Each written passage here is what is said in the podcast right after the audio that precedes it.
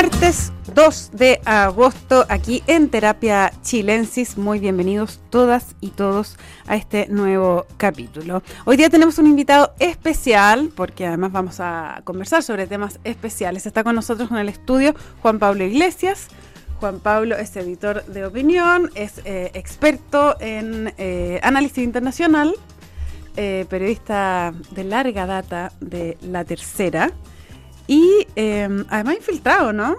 Además infiltrado. ¿Cómo están? hola, hola. Hola, Juan Pablo. es infiltrado aquí en, en, el programa de la mañana, en Radio Una. Ustedes ah, probablemente lo han, lo han escuchado por ahí. Bueno, y como todos los martes, está también con nosotros Noam Titelman desde Londres. ¿Qué tal? Hola, ¿qué tal? Un gusto, Juan Pablo. Hola, Noam, ¿cómo estás? Oye, le, vamos a mandar un, un, saludo a Arturo porque no crea que, estamos pasando por alto su ausencia. No, no pudo acompañarnos en el programa de hoy, pero de todas maneras se reincorpora mañana. No estoy a la altura, pero poco, eso por lo menos. No estoy a la altura, pero trataré de hacerlo lo mejor posible. No te tires para abajo, Juan Pablo Iglesias. No están los Son alturas diferentes, yo diría. no están los tiempos. Oye, eh, bueno, antes de mm, porque Juan Pablo está acá, vamos a hablar un poco de política internacional, de Estados Unidos, etcétera. Pero eh, antes de pasar ese tema, me gustaría que comentáramos también eh, con, con Noam y Juan Pablo Iglesias ¿Cómo debemos interpretar las palabras que eh, da el presidente, las declaraciones que da el presidente Boric ayer cuando insta? Porque instar tiene un carácter distinto de pedir, de sugerir, cuando insta a las coaliciones de su gobierno a generar un documento o unos compromisos de acuerdo eh, para reformar el texto constitucional en caso que gane el apruebo. ¿Cómo lo tomamos? Porque él había ha sido bastante zigzagueante en su posición. Primero ha dicho que, que sí, que hay que abrirse, luego dice que los cambios, los cambios vienen después del 5 de septiembre y ahora nuevamente los insta a hacerlo. ¿Es una estrategia o es un vaivén, una indecisión o es que tiene que jugar hacia un lado para el socialismo democrático, hacia el otro para Aprodignidad? ¿Qué piensas, no, Antitelman? No, yo creo que con esto se la jugó por una posición. Eh, yo soy medio parte interesada porque es la posición que vengo defendiendo hace mucho tiempo. Eh, pero, pero me parece que era una posición que si uno miraba las encuestas, y hay una encuesta tremenda, o sea, la, bueno, todo el fin de semana estuvo lleno, la tercera también sacó algunas mm. y todas eran, pero clarísimas de que eh, incluso entre la gente que votaba apruebo a secas, entre comillas, también había disposición para hacer reformas, o sea, era realmente muy claro el apoyo a una posición como esta. Eh, y lo otro es que, es que me parece que, eh, bueno, uno nunca sabe. Yo, lo único que tendría ojo es, eh, es que obviamente cuando el presidente hace un anuncio como ese, lo que uno espera de los partidos de la coalición de gobierno es que si lo insta el presidente a hacer algo, es que lo van a hacer, digamos. O sea, me parecería que esa sería quizá la, la única preocupación que tendría en este momento yo me imagino, aquí no tengo ninguna fuente, pero que si el presidente hizo esa declaración, es que algo estará avanzado ya del acuerdo. o sea, no, me parecería muy extraño hacer una declaración como esa si no está algo avanzado el acuerdo. Entiendo que en socialismo democrático ya está, digamos, a la puerta del horno ese acuerdo. Eh, yo creo que con esto sería muy complejo para el Frente Amplio no sumarse. Y lo que está como en, pendiente es ver cuáles son los pasos que tome el, Partido Comunista después de esta, de esta declaración.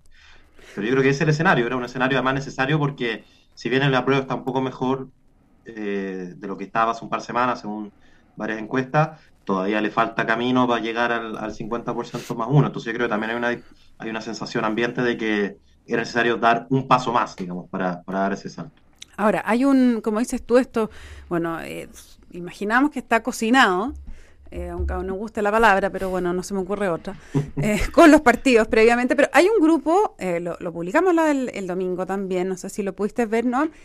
hay un grupo de abogados constitucionalistas bien grande, me parece que eran 28, del mundo del oficialismo, desde Frente Amplio, Partido Socialista, etcétera, que ya están trabajando, se han reunido y de hecho formaron cuatro comisiones eh, de distintos temas, temáticas, para eh, reformar ciertos, o sea, o sugerir al menos compromisos eh, a, los, a los mismos partidos. Imagino que algo de esa base ya está avanzada también tiene que ver con lo que plantea el presidente. Sí, y yo creo que hay que leer esto también y bueno, Noam puede tener una, una mirada de eso también, que se da poco después de, esas declaraciones del presidente del, Partido Comunista que, que, dijo que si se aprobaba no, no, no había nada que cambiar, en, en, estoy parafraseando, no, es textual, digamos, pero, pero iba en esa línea. por lo tanto, eh, eh, parece que aquí evidentemente eh, hay una hay una tensión que nadie puede eh, negar en, en, esta, en estas dos coaliciones, digamos. y, el, y el desafío un poco es lo que es lo que planteaba Noam, si cuando el presidente insta, se supone que eh, hay un llamado a actuar, digamos, en, sus coaliciones.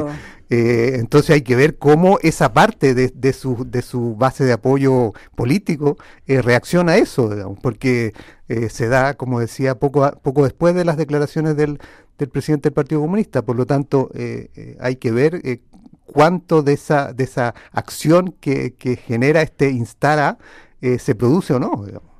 Ahora, sería bien triste que no ocurriera, porque sería como recordar los tiempos, ¿se acuerda de Sebastián Piñera, que mandaba hacer a su coalición y nadie pescaba mucho? ¿Ah?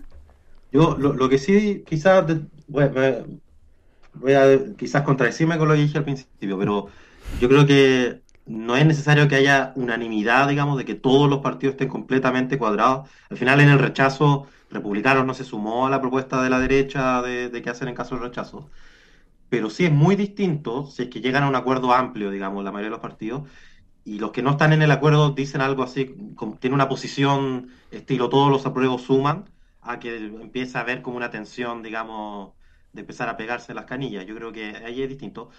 Eh, yo ya, por ahí vi algunos exconvencionales que estaban en esa, en esa disposición. Yo creo que por ahí más bien está la pregunta. O ¿qué tan amplio es el acuerdo? Por ejemplo, si el Frente Amplio básicamente cambia de posición, porque hasta ahora había defendido una idea de, eh, ¿cómo le decían? Aprobar para concretar. Estamos llenos de una cantidad de, de, apellidos, y maneras de apellidos. de apellidos. Sí, hay uno menos conocido, que hay uno que es eh, aprobar sin ilusión, que es el de los trotskistas, que es como de, los que encuentran que la constitución está demasiado moderada. Demasiado moderada.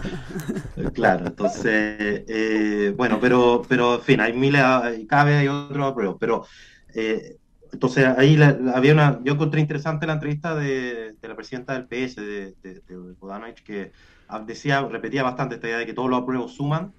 Yo creo que se puede, me pueden cobrar la palabra si me equivoco después, pero yo creo que algo sí se puede presentar. Claro, es que se suman, pero en la medida que no se saquen la mugra entre, entre uno y otro, que es lo que estaba temía cierta mm. parte de la prueba de abrir esta conversación eh, ahora. O sea, ahí... Un poco como ha hecho republicanos en el rechazo, que sin sumarse, como que se ha mantenido cierto alineamiento, digamos, con, la idea, bueno, o por lo menos no ha salido abiertamente a criticarlo, para decirlo Ahora, eh, eh, eh, lo, y lo decías tú, lo que, lo que revela esto es un, es eh, realismo político nomás, digamos. O sea, eh, si uno ve la encuesta, la diferencia de 10 puntos es una diferencia importante eh, y queda un mes para el, para el plebiscito. por lo tanto, no hacer algo puede tener mayores costos, digamos. y finalmente, el que va a pagar esos costos después del, del, del 4 de septiembre, o el que va a pagar los mayores costos probablemente sea el gobierno y el presidente Boric.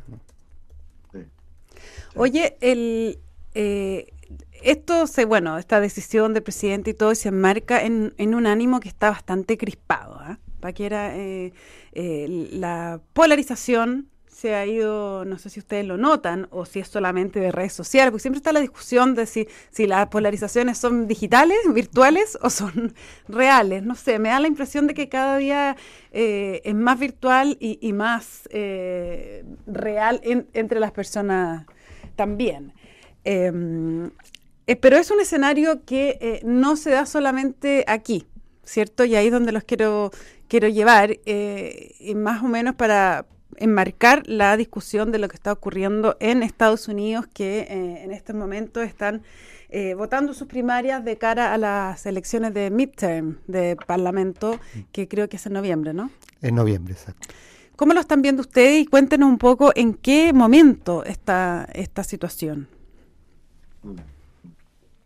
Sí, eh, a mí me parecía interesante traer a colación Estados Unidos porque en algún sentido era una realidad muy distinta a la chilena. O sea, si en Chile el problema era la tremenda fragmentación y, falta de, identificación con los partidos, eh, ya hay varios académicos que están planteando que Estados Unidos está en su momento de mayor polarización. Por lo menos habría que retroceder a finales del siglo XIX, pero en esa época no teníamos buena encuesta, entonces es difícil hacer esas comparaciones. O sea, todo está eh, polarizado y todo está partidizado y, eso impacta no solamente esferas directamente políticas, o sea, es increíble, por ejemplo, el manejo de la pandemia, es muy notorio cómo según eh, la identidad eh, partidaria había una reacción completamente distinta si usa mascarilla no usa mascarilla, los estados donde hay más republicanos no se usa mascarilla, habían estados donde si usaba mascarilla te increpaban y viceversa, si iba no sé, Nueva York, eh, donde hay mucha mayoría demócratas, si no usas mascarilla, te increpaban por eso. O sea, está todo politizado. Y, es interesante en ese sentido pensar que hay como dos tipos de polarización. Hay una polarización ideológica, que es la que normalmente pensamos, que es como cuánta gente está en la izquierda, cuánta gente está en la derecha y cuánta está en el centro. Y, pensamos que polarización es cuando hay mucha gente en, las dos polaridades y no en el centro. Y eso es un tipo de polarización, pero también hay polarización afectiva.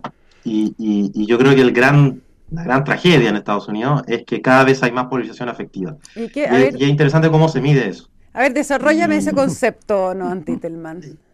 Entonces te, te, empiezan a hacer una pregunta, porque la izquierda derecha yo creo que es más o menos evidente, pero, pero esta te empiezan a preguntar, por ejemplo, ¿harías negocio con alguien que fuera de, si eres de izquierda, con alguien de derecha, o si eres de derecha, con alguien de izquierda? Ya, ese es un nivel. ¿Estarías dispuesto a tenerlo como vecino, alguien que sea de izquierda o de derecha?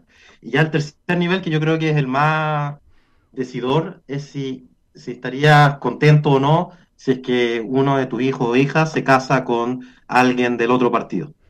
Eh, y esos indicadores uno ve y es dramático como van cayendo o va aumentando la polarización.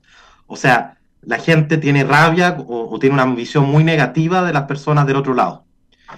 Eh, y me parece interesante porque en Chile creo que estamos bueno, había, ah, había una columna del exministro Belolio, creo que fue en la tercera, que un poco hablaba de este mismo tema, de cómo se está perdiendo la civilidad. Y me pareció interesante compararla con el otro Belolio, Cristóbal Belolio, que acaba de sacar un libro y que Belolio, Cristóbal Belolio tiene un podcast que se llama No hay Belolio bueno, que me parece una genialidad de marketing, eh, pero que se trata ¿Le habrá preguntado, ¿Le habrá preguntado al primo antes de ponerle el nombre al podcast? sí, sí, no sé cómo será el almuerzo dominical. Dominical, claro, claro. ya, perdón, pero, te interrumpí, sí, acaba de sacar un libro, eh, Belolio Cristóbal. Sí, pero me parece interesante el cambio y, me parece interesante pensarlo desde el plebiscito de entrada al plebiscito de salida. Porque el plebiscito de, entrada pasó una cosa muy extraña. Yo lo hablaba con una amiga politóloga de Estados Unidos que me decía, pero ¿cómo es posible que 78% apoye cualquier cosa? Si, si todo está siempre polarizado, ¿cómo, ¿cómo no hay como dos posiciones? Y yo creo que el discurso del plebiscito de entrada, que era como el como pueblo versus las tres comunas, cristalizó mucho un tipo de, de manera de como marcar el debate y que yo creo que estuvo muy presente, bueno, la lista del pueblo y todo lo que pasó por elecciones convencionales. Yo creo que ahora está pasando otra cosa, que es una más parecido a la polarización estilo Estados Unidos. Y por eso me parece interesante discutir un poco más quizás lo que está pasando en Estados Unidos. No sé si ahora, Pablo quiere meterle más.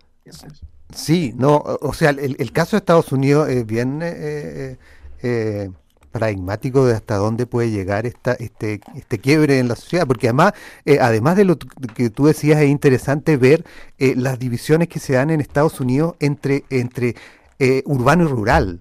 Eh, que nosotros las tenemos menos acá, o por lo menos es más difícil de, de identificarlas, porque, eh, porque en Estados Unidos es un país mucho más grande y, es más claro esa, esa diferencia entre el corazón de Estados Unidos y, y los, y las costas que son donde están las mm, grandes ciudades, donde está Nueva York, San Francisco, Los Ángeles, que tienden a ser estas grandes ciudades más, más liberales, digamos, y donde los, los demócratas tienen más, más apoyo. Pero si uno se va hacia el interior, es es bien impresionante la, diferencia en el apoyo hacia los republicanos en el interior de Estados Unidos y hacia los demócratas en, las grandes ciudades. A tal punto que, por ejemplo, si uno revisa eh, eh, casos puntuales en, Virginia, por ejemplo, entre eh, Washington, D.C., digamos, el Distrito de Columbia y un poquito hacia el interior de Virginia, eh, uno, uno camina eh, o recorre, no sé, 15 kilómetros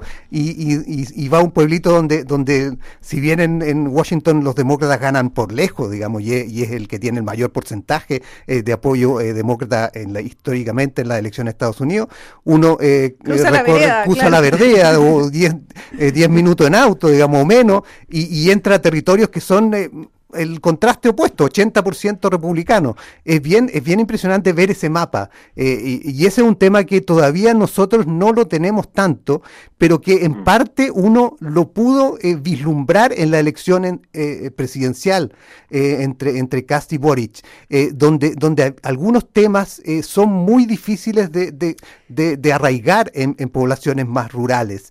todo el debate de género, de todos esos temas son, son, más son más de elite y son más de, áreas urbanas. Bueno, sin ir más lejos, entiendo que eh, la mejor votación de Boric fue en Santiago Centro y eh, la mejor de Cast en lugares rurales, completamente. En la Araucanía, probablemente. En la Araucanía, creo que, en, si mal no recuerdo, en términos de personas por, o sea, habitantes por, eh, perdón, votos por habitantes, era Lumaco.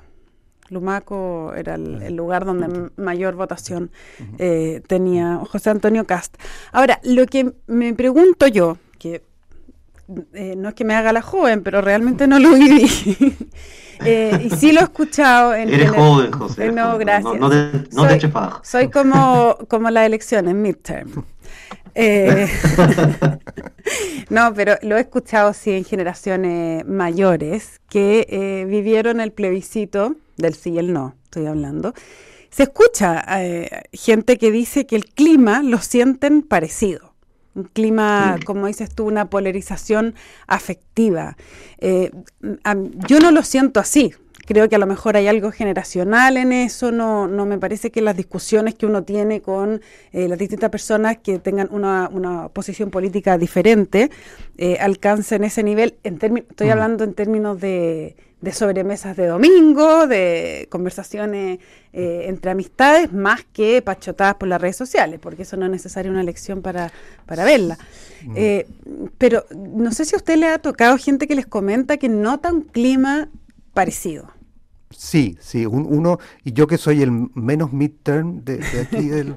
Eh, eh, eh, sí, sí. Me, saca tres meses. Y que estuve, y, que me tocó votar en, esa, en ese plebiscito, sí hay un... Hay un hay una sensación similar en, en, en, un poco el tema que estamos tocando, esta polarización, en que, en que muchos, y, y, y, siempre es malo generalizar, pero, pero hay eh, grupos que tienden a eh, clasificar a la gente solo en dos, eh, binariamente, digamos, si son, si son de un lado o de otro nomás, no, no hay matices. Y, es, y esa desaparición de los matices es muy similar a la, que, a la que había entonces, que evidentemente es distinto por el contexto y por la historia y por lo que vivíamos y de dónde veníamos en ese minuto y en ese plebiscito. Es muy distinto a lo actual. Pero hay, hay, hay, hay una cierta similitud en ese, en ese, en esa tendencia a eliminar los matices que probablemente se da, y lo ha insistido mucho Ascanio Caballo en sus columnas, en esta lógica de un plebiscito que, nos divide binariamente entre los que están por el sí, por el no, los que están por el apruebo, por el rechazo.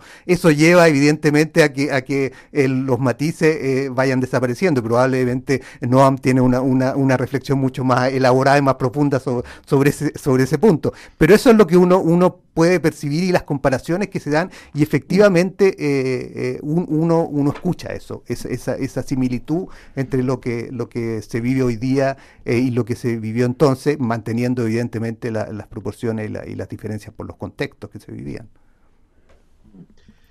además yo creo que ahí entramos en otra discusión, que también venía arrastrándose del principio de entrada, que es que si es que hay polarización o no, y si la élite es la que está polarizada o es la ciudadanía en general.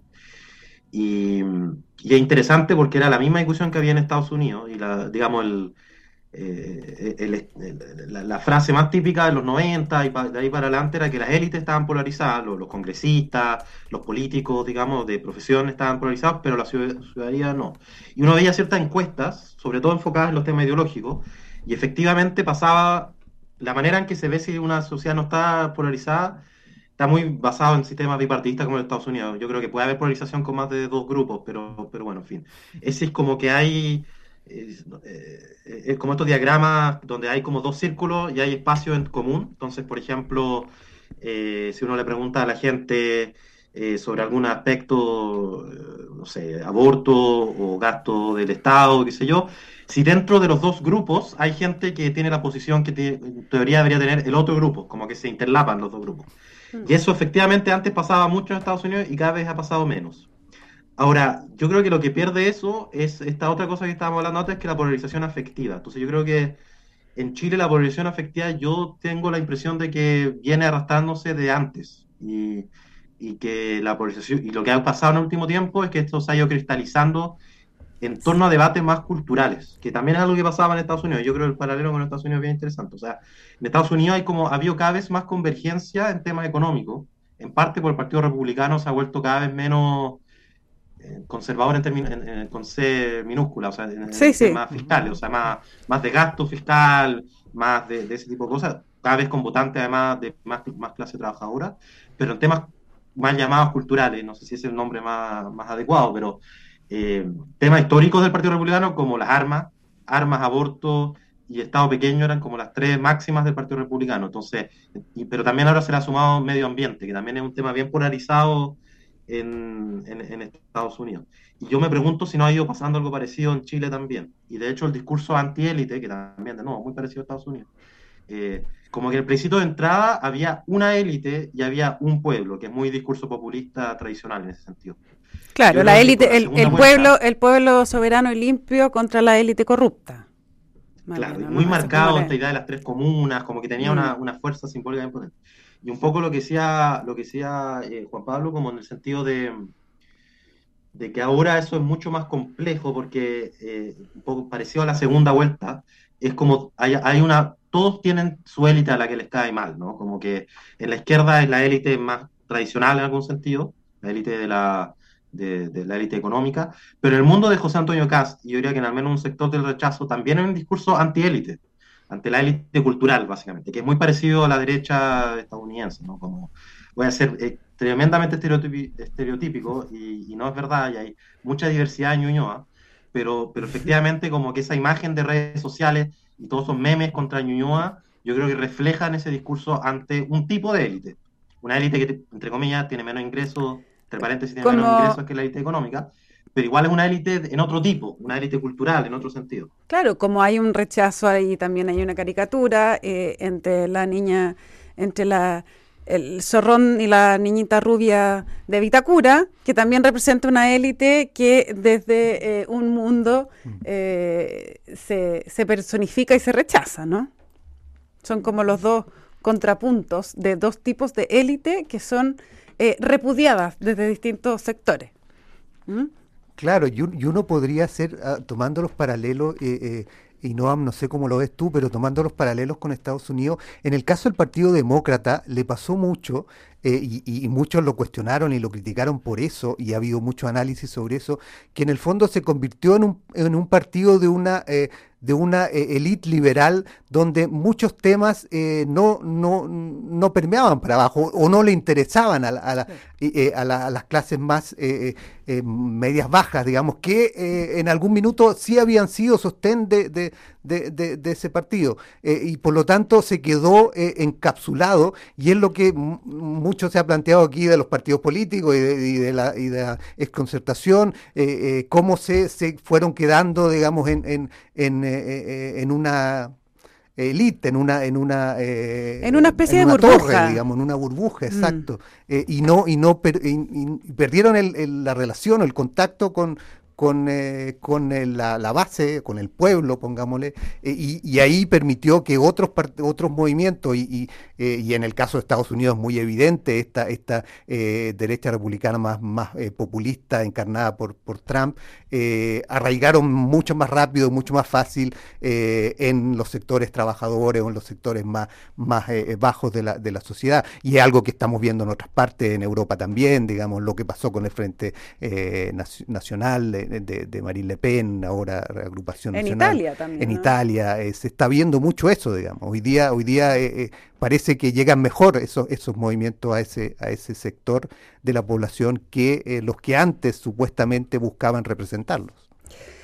Juan Pablo Iglesias, Noan Titelman, muy entretenida, interesante esta conversación. Yo me quedo con la reflexión de que eh, polarización efectiva o afectiva, de todas maneras la lamento porque me acuerdo la del plebiscito que ha costado muchos años subsanarla.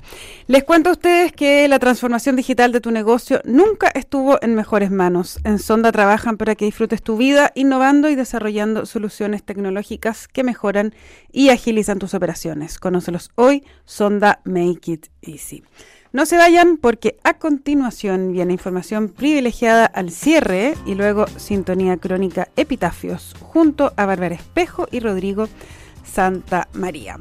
A los dos, muchísimas gracias por haber estado con nosotros hoy en Terapia Chilense. Juan Pablo lo dejamos invitado cuando quiera a venir a conversar con nosotros aquí en el estudio y no Antitelman hasta el próximo martes. Que estén muy bien. Muchas gracias. Buenas noches.